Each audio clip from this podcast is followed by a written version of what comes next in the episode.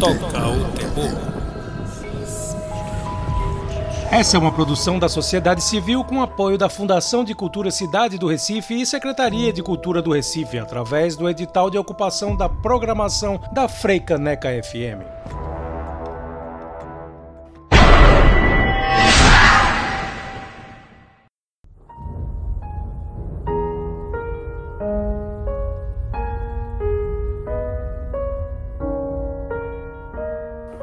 Programa Toca o Terror, começando aqui na Freicaneca FM 101.5, sua rádio pública do Recife, que toda segunda-feira está aqui trazendo um programa que é dedicado ao cinema para conversar com vocês sobre diversos assuntos relacionados à sétima arte, mais precisamente com temas ligados ao horror, ficção científica, séries, filmes, produções que envolvem temas mais delicados um pouco mais complicados do que a simples narrativa que a maioria das pessoas conhecem quando vai ao cinema ou liga a TV, na verdade. Mas hoje a gente vai falar de um tema mais complicado que mexe também com as vidas das pessoas, porque vamos falar de obras e filmes que foram adaptados de obras e crimes que aconteceram de fato ou seja, filmes e histórias baseados em fatos reais, que na verdade também pode ser considerado como inspirados em fatos reais. Isso é uma problemática que às vezes muda bastante porque para evitar processinhos e problemas judiciais, as pessoas não dizem exatamente que é uma cópia fidedigna das histórias e dos fatos como ocorreram, mas dão aquela adaptada de leve para que ninguém ache ruim, mas ao mesmo tempo tem uma narrativa que interesse o público.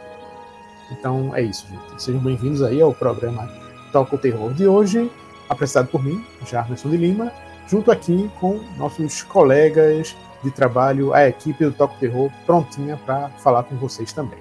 E aí, Felipe na área. Geraldo. Oi, Júlio aqui, ó. E aí, pessoal, Oswaldo falando, um abraço. Pois é, como podem notar, estamos gravando de forma remota, porque a pandemia ainda não acabou. Estamos cumprindo pelo menos nossa parte, gravando à distância pela internet. E vamos hoje conversar sobre filmes relacionados a esse gênero considerado bastante popular hoje em dia, de certa forma. Assim, é até interessante ver como esse termo true crime ou crimes reais é, começou a ganhar o gosto da população em geral. Muita gente que às vezes não gosta de filme de terror, de repente se interessa por essa história de narrativas de filmes e séries que falam sobre eventos e crimes que ocorreram de verdade, vejam só. Viu?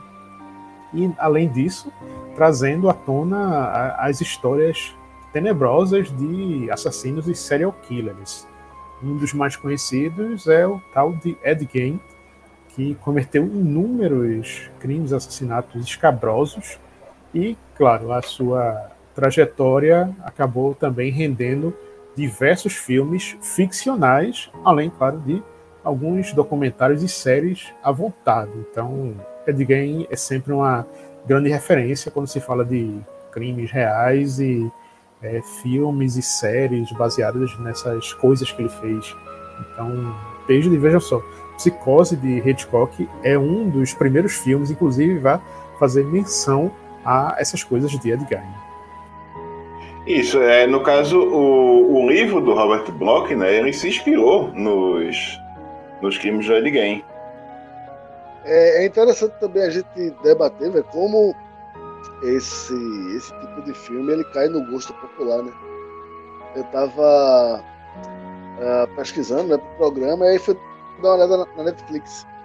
E a Netflix tem um material imenso, cara, de, de, de coisas baseadas em serial killer, em psicopata. É muito documentário, muito, muito. É, até, até às vezes mais de um documentário sobre o mesmo sobre o mesmo criminoso. Pois é. Para você ver que é, é, um fenômeno recente. Se a pessoa for ver como era o catálogo da Netflix há 5, 6 anos atrás, não tinha nem metade dessas produções sobre serial killers, crimes. É, você abrir o catálogo do Netflix, parece que você está vendo o Brasil Urgente, o Cidade Alerta, só coisinhas estranhas, mas, claro, de crimes de lugares é, que são longe do Brasil, né? Pelo menos porque as pessoas acham que ah, o serial killer americano não vai fazer mal para quem está assistindo coisas no Brasil, né? Mas é sempre um perigo, porque são muitas histórias que sempre é aquela coisa de poderia ser com qualquer um, poderia ser o seu vizinho, poderia ser alguém da sua família, e a pessoa não sabe, né? É justamente, é justamente assim que, que o psicose funciona também, né? Porque o Psicose mostra aquele cara, o Norman Bates, interpretado pelo Anthony Perkins, né? Como aquele rapaz que aparentemente é, é aquele bom moço, né? Um cara bem vestido, né? É, ok, né? Um branquinho, né? Um, um cara, tipo, meio gente boa. Na verdade, o cara tá, né? Mais, mais perturbado do que tudo. É, o e famoso, esse, esse... ah, não faria mal ao mosca. Exatamente. E esse, e esse é o monstro da vida real, né? Esse não, não é o Frankenstein, não é o Drácula, não é a múmia. é o monstro da vida real. E, e, e, vale salientar, gente, que no livro Psicose, o Norman, ele é creepy, sabe? Ele é um cara gordo, já nos seus 40 anos, calvo, né? Já meio estranho. Essa coisa do boy next door, né? Desse cara que é bonito, que é gentil, foi uma ideia do filme e que é genial, porque o que, como o Oswaldo falou, né? É o monstro real. Não existe um Drácula, um Frankenstein, sabe? Os monstros às vezes são pessoas fisicamente belíssimas, né? A gente tem o, o Ted Bundy, que era um gato, um galanzão na época, e isso atraía as mulheres. A gente tem que desconstruir essa ideia de que uma pessoa má é uma pessoa feia, que infelizmente é muito reforçado no cinema. É, inclusive o, a cinebiografia de Ted Bundy saiu há pouco tempo, inclusive, além, claro, dos documentários e séries que também, novamente, tem na Netflix sobre, sobre o cara também, né? E fizeram atrocidades. Não tem como você chegar e se enganar só com a aparência. Né? Tanto é que o Ted Bundy, quem fez ele recente, foi aquele menino, o Zac Efron, né? Que é um galã moderno. Pois é. E aí a gente tava lembrando de Psicose, que é um filme clássico, antigo, 1960, mas também nessa mesma década começou a ter outros filmes, mas falando de outros é, serial killers, outros psicopatas, que não necessariamente eram nem Ed Gein, nem o Ted Bundy.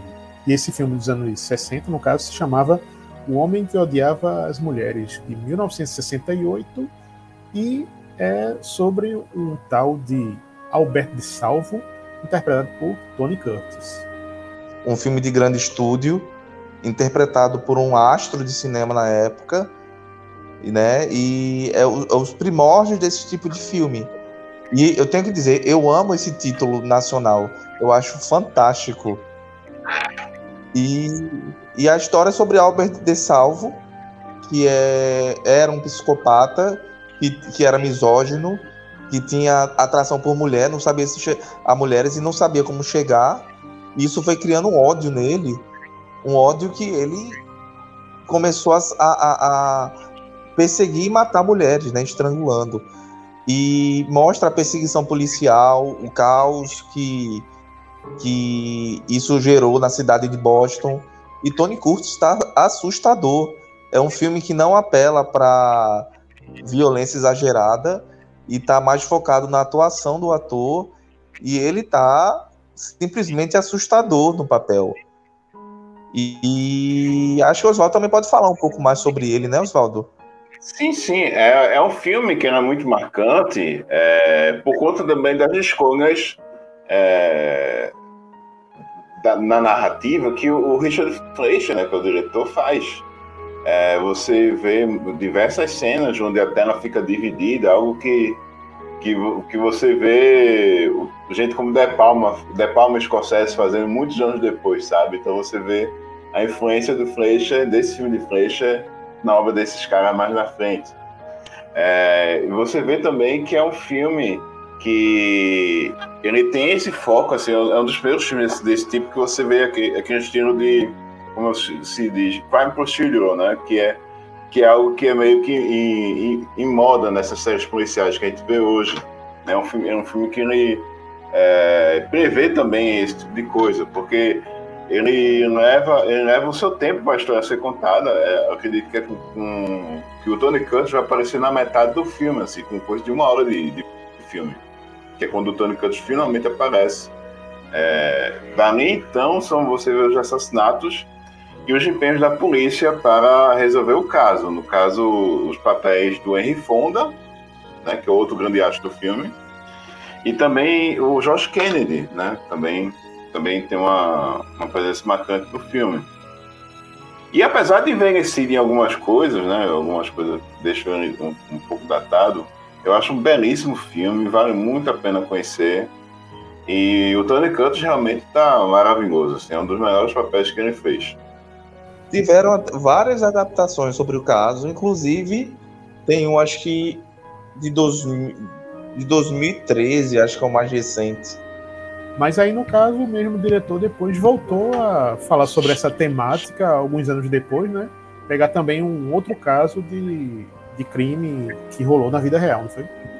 Isso, é, é um filme chamado Tem Hamilton Place, né? Que aqui no Brasil saiu como Estrangulador de Hamilton Place que é, uma, é, um filme, é um filme britânico, né, de 71, né, também feito pelo Richard Fleischer, com Richard Attenborough, John Hurt e a Judy Gleason, né, em um filme que lida aí com o, o caso, né, da, da, da vida real, né, o caso que aconteceu do, do assassino John Christie, né, e é um filme bem seco, um filme bem realista, é um filme em diversas passagens assim, assim agoniante assim de, de se assistir. E, e, me lembrou demais, muito mesmo assim, quando é um filme que a gente vai abordar aqui mais na frente, mas eu já vou já vou adiantar isso. O, Bar Luva Dourada né, me lembrou bastante o que foi feito nesse filme aqui. É, é, um, é um puta filme. É, para mim ele é tão tão essencial quanto O Homem que Odeia as Mulheres, né? E, e é sublime, assim, é um, um, outro, outro grande filme de, desse, desse subgênero que vale a pena o pessoal conhecer.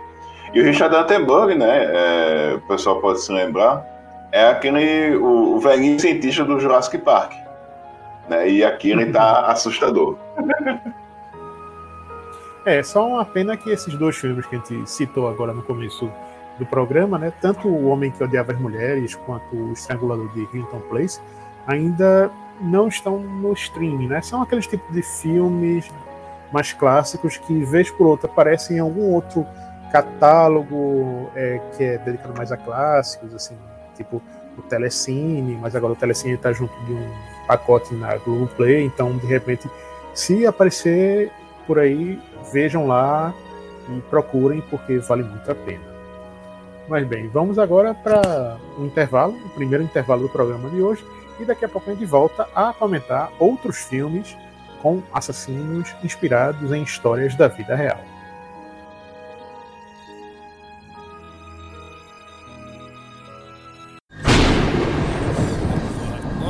Toca o terror.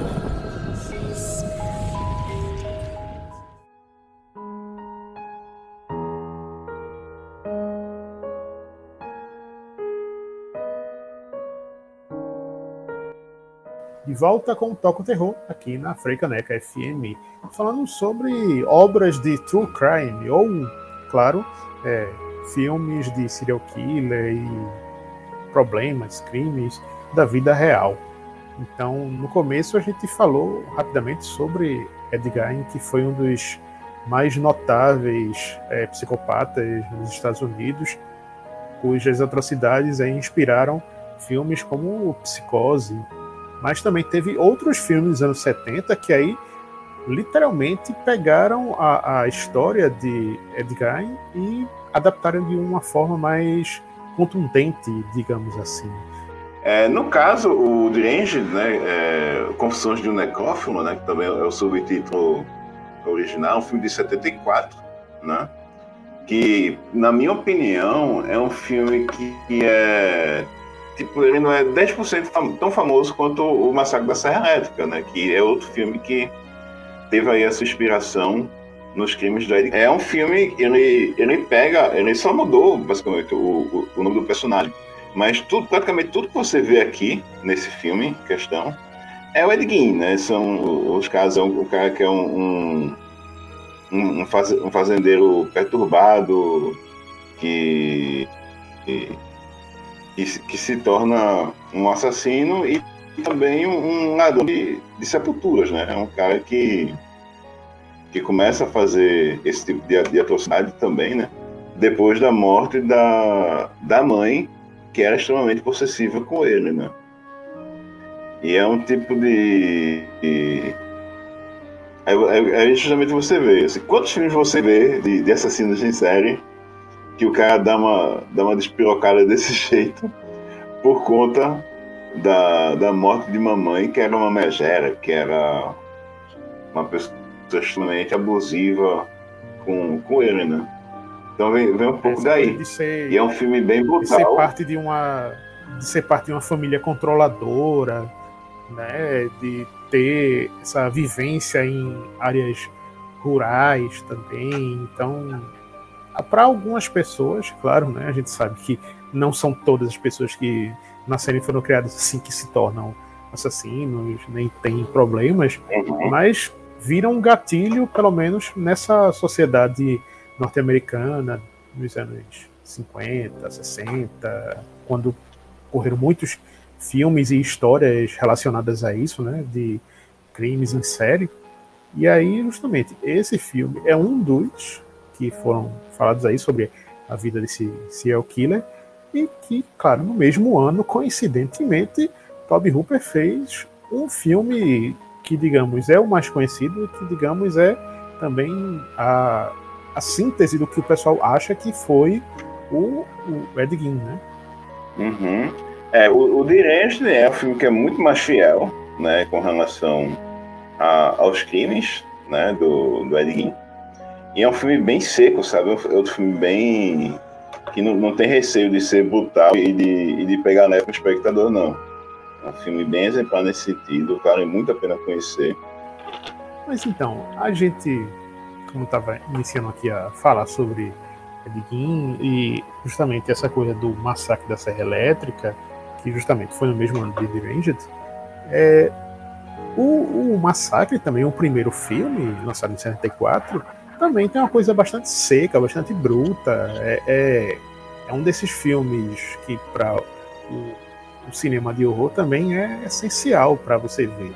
Claro, dispensando as sequências e os remakes que surgiram depois, inclusive esse recente agora da Netflix. Né?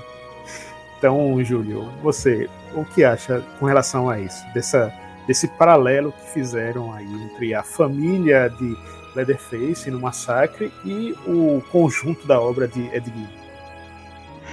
É, assim, o Leatherface é mais a parada da, da arte que ele fazia com a pele, né? De costurar, fazer máscara e roupa com pele humana e tal. Acho que esse é o principal a principal característica, assim, que o filme pega do, do, do Ed Gein. Porque a família do Ed Gein é inexistente, assim. Sabe? A mãe dele morre em consequência de vários AVCs e tal, e ele fica sozinho. É praticamente ele só com... Ele mora só o, o, o, quarto da mãe, tipo. É, e fazer móveis também, né? Parado. É, exatamente. Ele fazia móveis é com os ossos, né? É, que o Edguinho ele só matou mesmo duas mulheres só. O resto das paradas que ele tinha em casa, de pedaço de gente, era que ele roubava corpos do, do cemitério com um amigo dele, saca? ele era um violador de tumbas. Ou seja, coisas nada saudáveis. Exatamente. Aí ele tinha essa parada de pegar a pele da galera, fazer coisa, os móveis, é, fazer tipo sei lá, cinzeiro com crânio. Essa parada é, é muito louca, assim. Aí, eu acho que o, o Leatherface é mais essa parada mesmo, da, da, da arte com a pele, assim, que é uma coisa que o pai dele, do Ed Gein, trabalhava com isso, com couro, sabe? Fazia essas, costurava cor de couro e tal, ele aprendeu com isso. Ele passou a fazer com couro humano, né? É, é porque também isso pega, pelo menos no filme, né? A coisa do canibalismo, de ter a família canibal, ter também personagens é. que, além de matar, também comem carne no... humana, né? É, que isso não, não é característica da família do Ed Gein, entendeu? Eu uhum. acho Ed Gein... Ou, pelo menos você sabe é que não, coisa... não tem a ver, né?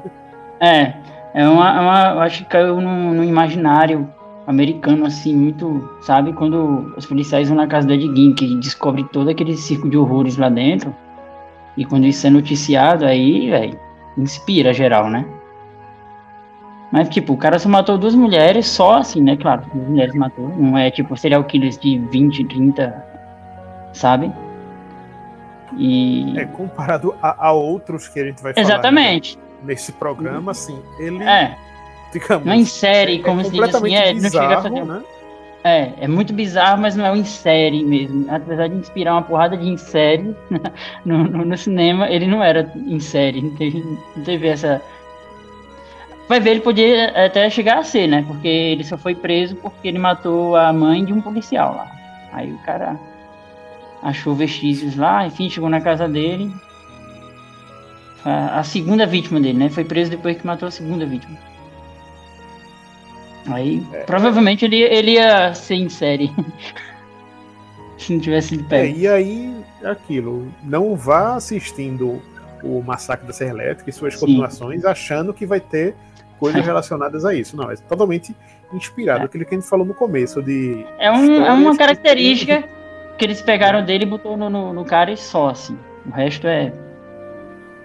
É piração do filme. É, nessa, nessa coisa da, da ficção do cinema, quando pega emprestado uhum. essa temática de serial killers Baseada. crime, é, eles fazem muito isso. Teve até um, um filme bastante conhecido recente, né? É, recente, mais ou menos, assim, chamado Wolf Creek, que é australiano, que na verdade ele pega a história de um assassino de lá da, da Austrália, de verdade, que aconteceu, mas ele aproveita e junta outras histórias criminosas que aconteceram lá, com arquétipos e personagens da cultura australiana para juntar nesse personagem do, do Wolf Creek, um filme aí que com certeza vocês gostam também de falar, né? Olha, sem querer ser preconceituoso, nunca fui lá, inclusive, mas pelo que a Austrália me passa, é um, um, um excelente país para serial killers viverem, né? Não só estudantes brasileiros ou surfistas, mas serial killer também. Velho, um, um, um país gigantesco daquele. Um, um deserto enorme. Já foi colônia penal aquela miséria. Ah, meu velho, tem uma, um, um, pessoalzinho ali que mora ali no Outback que não bate bem de juízo, não, velho. E aí o Wolf Creek, né, que é dirigido, é dirigido por Greg McKean e tem o subtítulo nacional aqui, Viagem ao Inferno, filme de 2005, e conta a história de três turistas que vão para o famigerado Wolf Creek, que é um, uma cratera de, de um meteoro lá na, na, no interior da Austrália. E aí eles são capturados por um psicopata que é supremacista branco caipira e toda aquela mistura ali do. Juntaram todos os vilões de Amargo Pesadelo e fizeram esse serial killer australiano. Eu, particularmente, acho esse filme bem perturbador. Acho ele pesadíssimo. Ele teve até uma continuação anos depois, e uma série de TV que eu não sei que fim levou.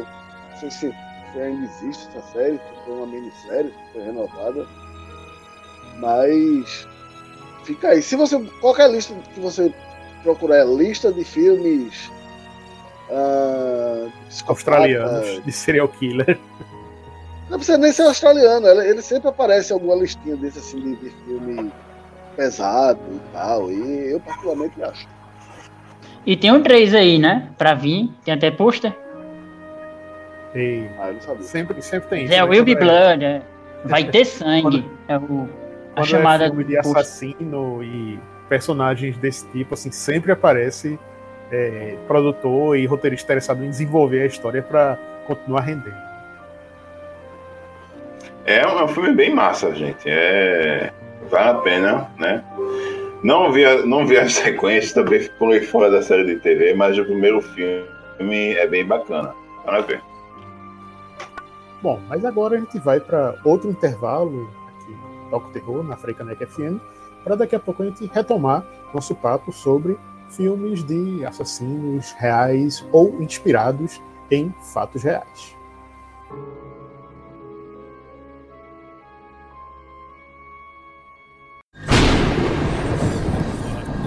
Toca o terror.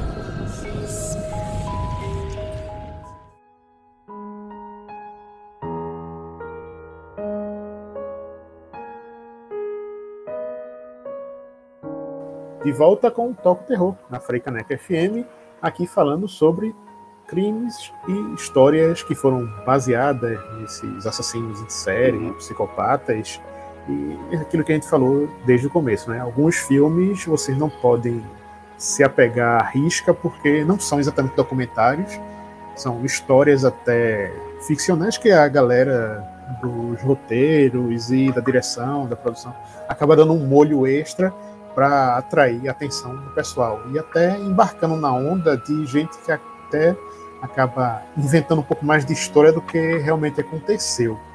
Mas um dessas histórias aí acaba impressionando também pela quantidade de gente e pelo fato de ser um assassino confesso, como no caso de Henry, retrato de um serial killer, filme de 1986. É, é um filme né, que foi dirigido pelo John McNaughton, né, foi realizador de, de diversos outros filmes bem interessantes depois, mas é, nem tanto no, no, no terror, né? Chamado pelo Michael Hooker, né? O Michael Hooker teve aí a sua, sua primeira grande chance aí e, e que, e que chamou atenção para ele como ator, né? Ainda bem. É um filme que é bem bem, bem cruel, assim, é um filme bem realista, um filme bem, bem casca grossa, sabe? Um daqueles filmes que é bem, que a gente chama de bad vibe, sabe? Aquele filme que você, depois que você assistir esse filme, você tem que tomar um banho frio para tirar um pouco barco que ficou em você. É, então, e, o, e o, filme é baseado, né? Ele tem essa inspiração no caso real do Henry Lucas, né? Que, que foi um assassino confesso, né? Como você falou mas ele foi condenado apenas pela, pela morte da mãe, né, nos anos 60, e o assassinato de mais outras duas pessoas em 83 que conseguiram confirmar, no caso, conseguiu confirmar o, a culpa dele nesse, nesses casos, né? Só que ele, nessa época dos anos 80, né, nos Estados Unidos, onde, onde a gente teve é, esse, esse fascínio imenso com com histórias desse tipo, né, com assassinos de série, é, tanto é que acabou gerando um, um, filme como esse, né, disse que ele confessou mais de 600 de assassinatos de quando estava preso. E foi visto né, que a maioria tudo é banana, né, tudo, tudo, tudo com conversa fiada da parte do, do Henry Lucas. Né? Inclusive tem uma, tem um, uma série, é um documentário documentário especial da Netflix que é sobre isso. Não, e outra coisa, assim, ele pegou prisão perpétua lá nos anos 80, mas morreu só em 2001. E essas histórias aí, sempre das tantas mortes aí que ele acabou atribuindo, também é coisa para chamar atenção para ver se acaba entrando naquele hall de ah, assassinos mais procurados da América, os mais. aquela coisa que dá, que é dar fama assim, para os é, bandidos e pessoas que já estão na prisão, para ver se acaba tendo gente também interessada em fazer mais biografias e acaba ganhando algum trocado em cima dessa história, né? Porque sempre tem um, um pouco disso, gente que ah, depois lança um livro, uma biografia, faz isso e tenta chamar atenção aquela fama macabra, de certa forma.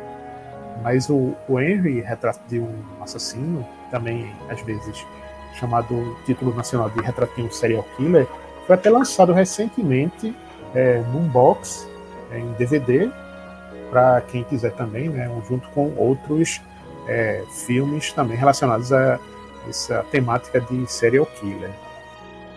Lançado há cerca de sete anos atrás, e ele já se conta esgotado, né? Então você vai ter que dar. Tempo. Mas tem que. Você tem que ter a sorte de encontrar por aí, no caso, né? E, e, a gente, e outros, outros dois filmes que a gente comentou aqui no programa até agora também fazem parte dessa caixa. No caso, o Range, né? Professor do Necrófilo, e o Estrangulador de Rington Place, né? Esses são, são os dois filmes que também fazem parte desse pacotão aí, né? Albert Prêmio do Cinema, que é uma, é uma excelente caixa para quem gosta do gênero. E o, a série que eu, que eu mencionei da Netflix é o, o, é o Assassino Confesso, é, de 2019. Né? Ela tem cinco episódios. Ah. Ela tem cinco episódios e é uma, é uma série documental. E aí, aproveitando esse momento aí que a gente estava falando de serial killers e, enfim, quando mistura um pouco de ficção e realidade, tem um caso bem interessante a respeito de uma produção que foi é, originária dos anos 70, também baseado em um assassino real, e que depois ganhou um, um, remake, uma outra história, uma outra abordagem em 2014 mas são obras do mesmo filme, do mesmo personagem, não é isso, Felipe?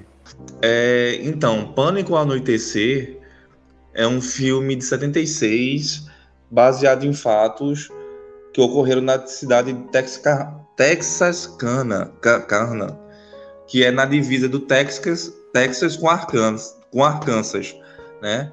Onde uma cidade ficou em pânico quando um assassino em série começou a ir atrás de casais de namorados que iam paravam um carro no meio do nada para namorar.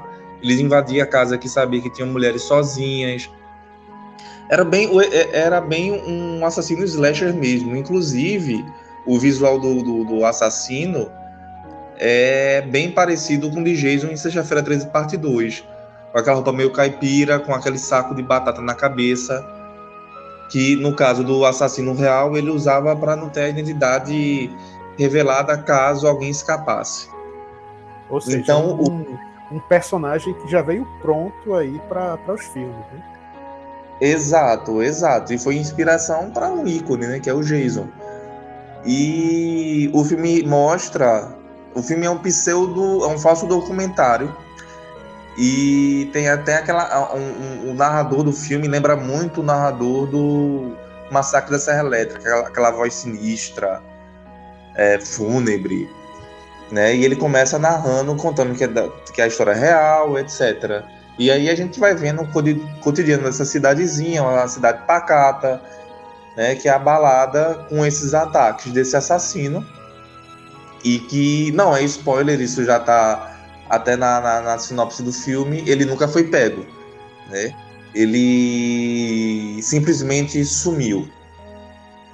E o filme tem, é, como eu falei, tem esse ar de falso documentário e dá um, um, é um clima muito desconfortável, é muito sinistro. É um slasher na essência, mas ele é como é baseado em fatos, você fica incomodado imaginando o quão absurdo é algo desse tipo ter acontecido. A gente vê em filme, a gente sabe que é mentira. Mas quando a gente vê é, é, que isso ocorreu nos anos 40, causa um certo choque. Né? E é um filme muito bom. Né? E eu acredito que o Wes Craven tenha se inspirado nele no sentido de para mostrar a ineficácia da polícia. Porque a polícia, tirando o, o chefe de, de, da investigação, são um bando de paspalho. Me lembrou muito, porque eu já tinha assistido antes, Aniversário Macabro. Então, o filme tem essa pegada cômica também na retratação de alguns policiais. E em 2014. Era, era, isso que eu não queria chegar. Porque é, esse filme de 2014, no caso, ele é ou não é um remake? Ele é uma nova abordagem, é um reboot, como é chamado hoje em dia? Ele, ele é o que exatamente sobre essa mesma história? Ele, é... ele pega até o mesmo é... nome original, né? É, o, o, nome original é o mesmo, The Town That Feared Sundown, o inglês é horrível. Né? E aqui, mas aqui tem outro título, que é Assassino Invisível. Ele é o que o Novo Pânico chama de requel, né? É um remake que sequência e sequência ao mesmo tempo, porque no universo do filme é, eles não ignoram o filme original. O filme original existe e se passa também na mesma cidade, onde um novo assassino mascarado começa um, um, um, reinado de terror. E a gente não sabe se é, é, é tem relação com o original ou é um doido que pegou como pânico, pegou a máscara e saiu matando indiscriminadamente porque achava divertido, né? Então tem essa questão, tem a metalinguagem também no filme, como eu falei, tem o, o filme, o, os personagens citam muito o filme original. É uma, é uma versão muito mais brutal do, do original, porque o original não é sangrento, ele é muito mais sinistro de que sangrento e tenso também. Então, como é, infelizmente, em Hollywood, eles substituem, substituem a tensão por sangue e profusão. Então, é o que é, esse novo filme é. E vale salientar que ele é produzido pelo Ryan Murphy, né, que é o criador de American Horror Story e de outras tantas séries.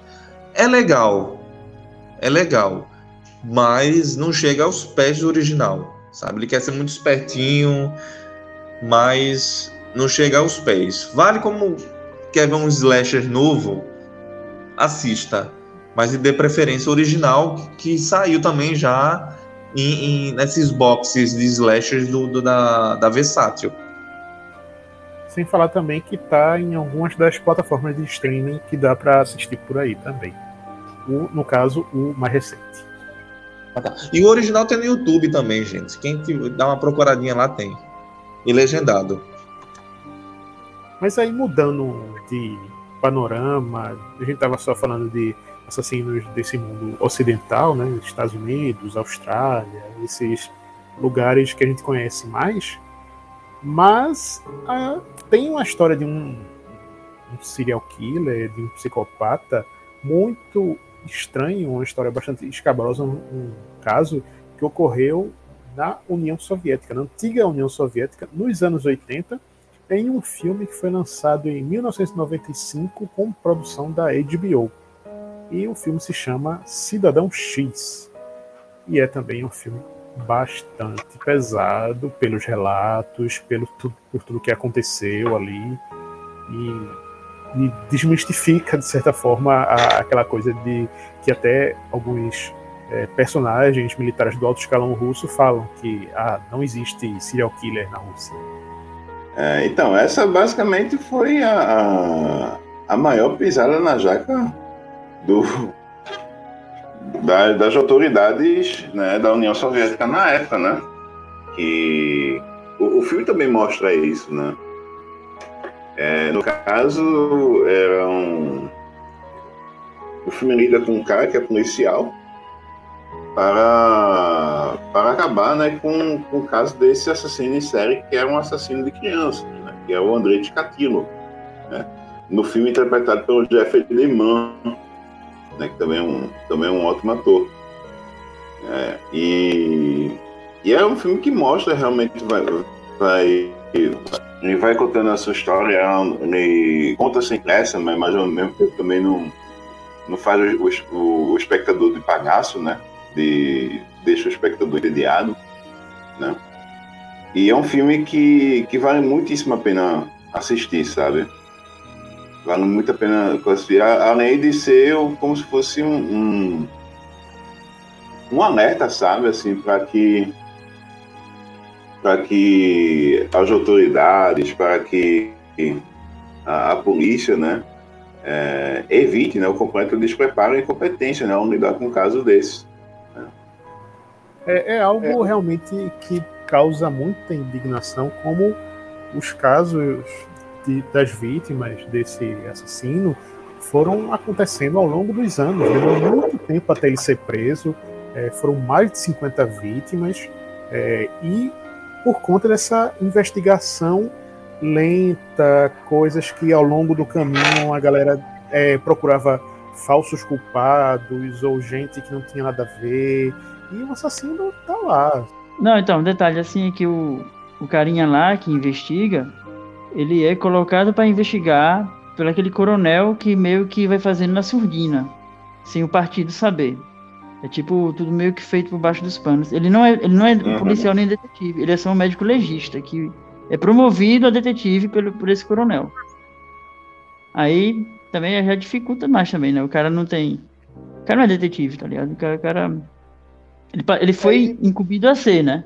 E tudo por debaixo dos panos. Também, exatamente. Tem a história também que eles pedem para a investigação ser feita em segredo, né? E aí, assim. Eles pedem até a colaboração do FBI em algum momento, né?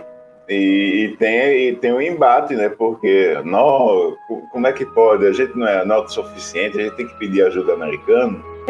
Até para fazer um paralelo também com outra série da, da HBO, que é Chernobyl, justamente mostrando um pouco do que é essa burocracia mais. das autoridades, é, de tipo, ó, não pode vazar, as pessoas não podem saber, vamos manter as coisas desse jeito aí. Então é tipo, tanto aplicado a um desastre ecológico como foi de Chernobyl, quanto também a coisa de um, um assassino em série que está solta e que ninguém quer saber também, ninguém quer avisar que existe, que deixa uma investigação rolar de uma forma bem lenta e despreocupada, de certa forma. É, e lembra também né, o que o, o governo tentou fazer com o Covid, né? É, isso aí. Pois é, muitos paralelos aí que dá Sobre Ticatilho, tem um sobre Ticatilho tem um outro filme que é mais focado nele em si, né? Com aquele com o McDonald, né? Falando ele, não tem um. Que é o Esse é mais filme de pronto. Aí esse filme, tipo, quem quer ver o, o, quem quer acompanhar mais o psicopata do que a investigação é esse outro. O Cidadão X, você vê mais o lado burocrático e pá. Uhum. No mesmo caso. Uhum. E além desses atores que eu citei, também tem uma, uma participação bem especial do Max von Sydow, né? Tem um, que tem um papel importante na resolução do caso. É um personagem que é, que é bem interessante também. É, e aquela coisa assim, se, se não fosse falado que era uma produção da HBO, ninguém dizia nada. Assim, é, um, é um filme que se passa por um filme de cinema. E esse tipo de produção, né, de, de excelente qualidade que fez a HBO ser uma referência já nos anos 90, né? E para depois a gente ver aí essa explosão com, com séries de TV como é, Contos da Cripta, como Faminga Soprano, como Oz, né? Em especial Faminga Soprano, que foi colocou muito a HBO no mapa, né? Esse tipo de conteúdo feito realmente para um público adulto. Pois é. Mas bem, vamos aqui para mais um intervalo, no caso aqui, o último do programa de hoje, para daqui a pouco a gente voltar e falar novamente com vocês sobre mais filmes relacionados aí a serial killers e psicopatas da vida real.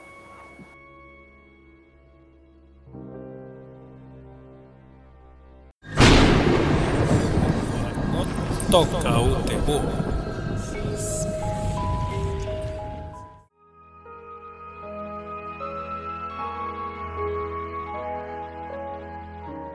De volta com o Toca Terror, aqui na Freicaneca FM, falando hoje sobre filmes relacionados a serial killers, psicopatas da vida real. A gente sabe e conhece muitos filmes com slashers, assassinos, mas que são da ficção. Esses, no caso, são filmes inspirados ou baseados em histórias que realmente aconteceram.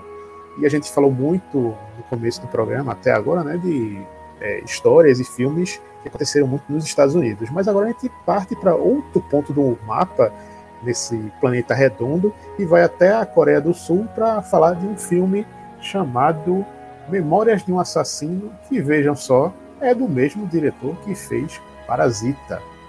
Exatamente, esse filme é filme de 2003 É, não me peçam para falar o título original, porque inclusive eu estou lendo nesse exato momento o título original eu não saberia dizer.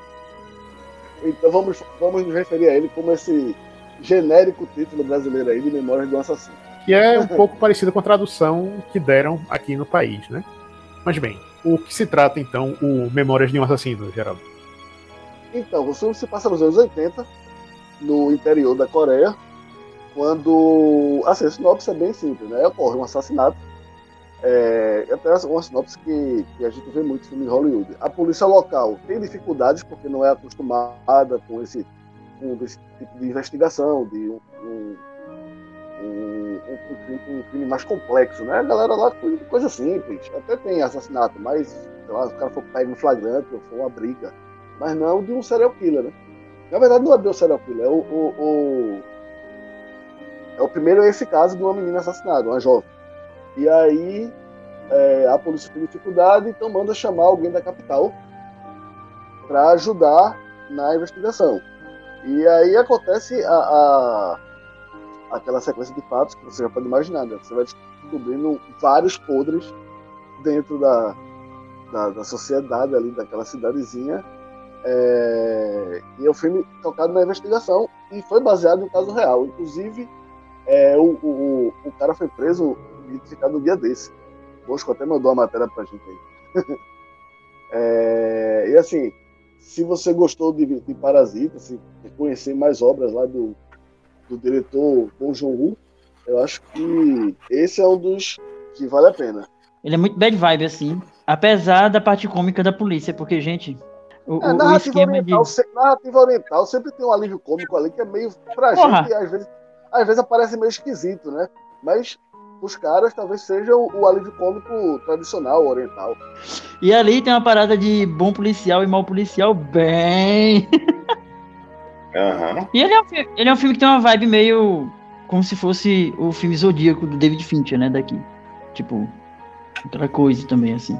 É, mas esse, esse filme lançou, saiu antes do Zodíaco. Então, tô dizendo que os dois têm o mesmo. Uhum. Como é que pode dizer assim, dar spoiler? Centra muito na investigação, no caso, né? É. Aí mudando agora novamente de país, contando também que uma história também bastante brutal e pesada, a gente vai para a Alemanha para falar sobre é, um assassino que aconteceu nos anos 70 na cidade de Hamburgo. Então, novamente a gente muda o panorama, a gente sai daqueles Estados Unidos, a gente estava na Coreia, agora a gente vai para a Alemanha e fala de O Bar Luva Dourada, que é um filme é, recente, faz só uns três anos, foi lançado em 2019, passou nos cinemas daqui, tem em alguns catálogos de streaming, pelo menos os mais, é, digamos assim, alternativos, e é um filme realmente, como diria assim, sem a Isabel na questão da violência. É realmente um filme brutal, ele, tipo, você vai ver cenas que você não gostaria da forma que você não desejaria ver, por mais que você saiba que ah, é uma história de assassino, serial killer, de um, de um personagem misógino, mas ele. A, a fotografia, tudo, as cenas, são de causar realmente repulsa, porque é para você ficar na situação de quem está ficando realmente enojado com o que está acontecendo em tela, justamente desse assassino que pegava e mulheres, é, as matava e escondia em pedaços na própria casa. Botava na parede, botava no chão, escondia por aí. Ou seja, um, uma pessoa completamente degradante e, e, um personagem asqueroso até na caracterização. Porque o ator que no caso aparece interpretando o Fritz Honka é um ator jovem, é, legal, um galanzinho desses de é, faz várias produções atuais, mas cuja maquiagem e caracterização ficou de tal forma que depois até aparecem as fotos em comparação né, do filme com o personagem da vida real, e você fica assustado como foi que deixaram o cara, o ator, de uma forma tão grotesca e tão assustadora como está no filme também. Ele me chamou a atenção porque assim ele é o mesmo, ele é o mesmo caricato e consegue causar é, repulsa da gente, né? Porque assim, você vê a maquiagem do cara, né? Horroroso. Aí tem o Bar Luva Dourada, que é cheio de personagens bizarros. Velho. Cada um, não só fisicamente, mas tem um ex-nazista, tem um, um, um, um, garçom que tem problemas mentais também. A galera é meio bizarra. E aí você fica, ah, não, quando, quando começar o, o a violência aí, propriamente dita, vai ser uma coisa meio caricata e. E vai ser.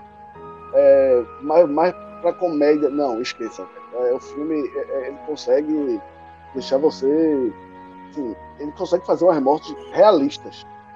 Né? Com, com, não, não, tem aquele é, sangue espirrando, nada. Parece mesmo uma morte ali de verdade. A pessoa tá batendo a cabeça da outra numa mesa. Meu irmão, é, tem que bater palma aí pra esse diretor. É sinistríssimo esse filme, pô.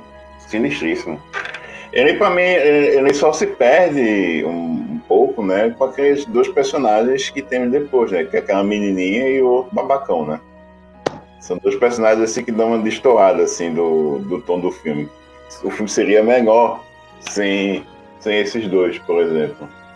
Mas é um filme que retrata muito bem aquele, aquele clima né, que estava passando na, na Alemanha pós-guerra. Né? Você vê que mesmo nos anos 70, a Alemanha ainda estava profundamente arrasada né, pelos efeitos da Segunda Guerra. Né?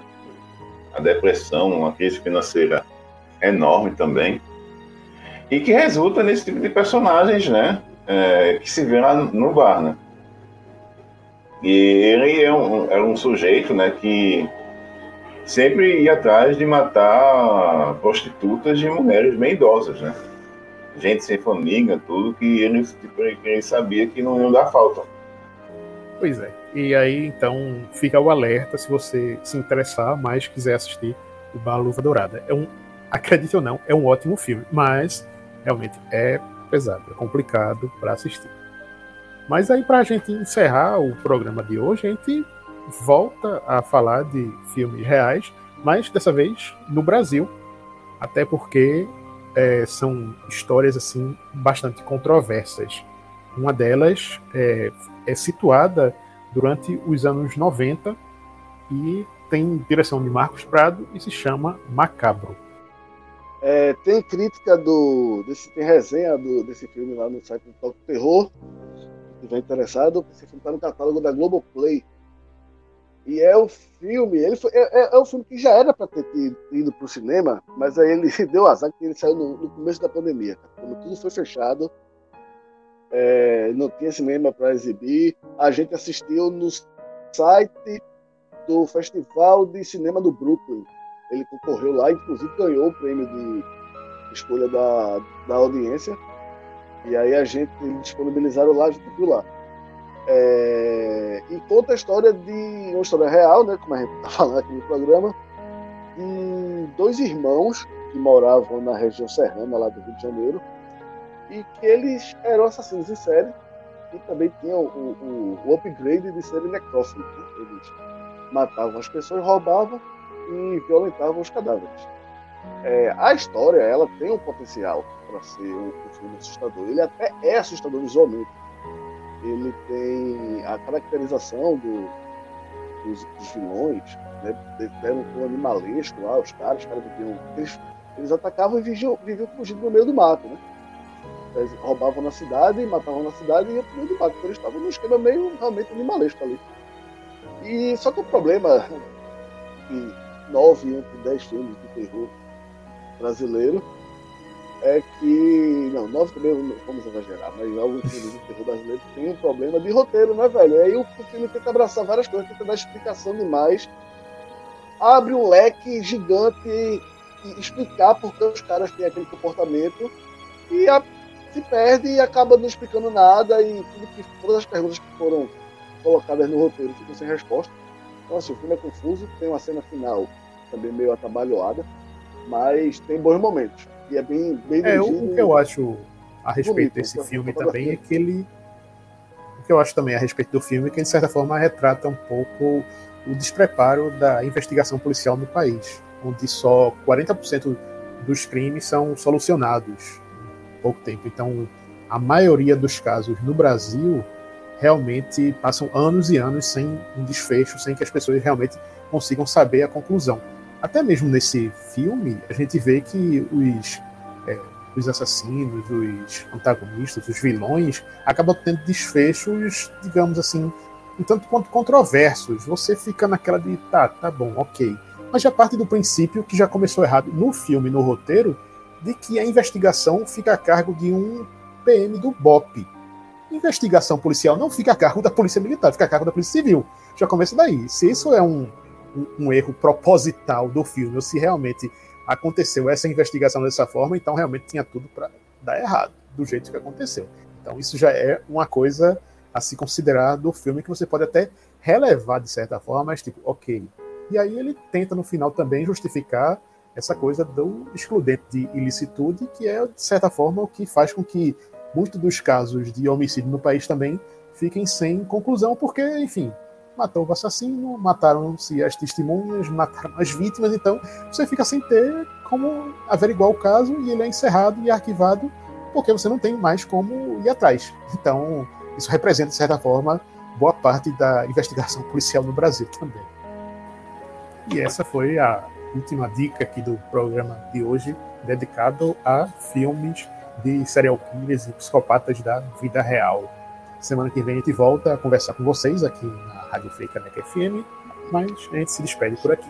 Eu sou Jarmerson de Lima e aqui, junto comigo, nesse programa, conversando com vocês, temos a presença também de Felipe, Geraldo, Júlio, Oswaldo, um abraço, minha gente. Semana que vem voltamos para falar mais. Até mais, gente. Boa semana.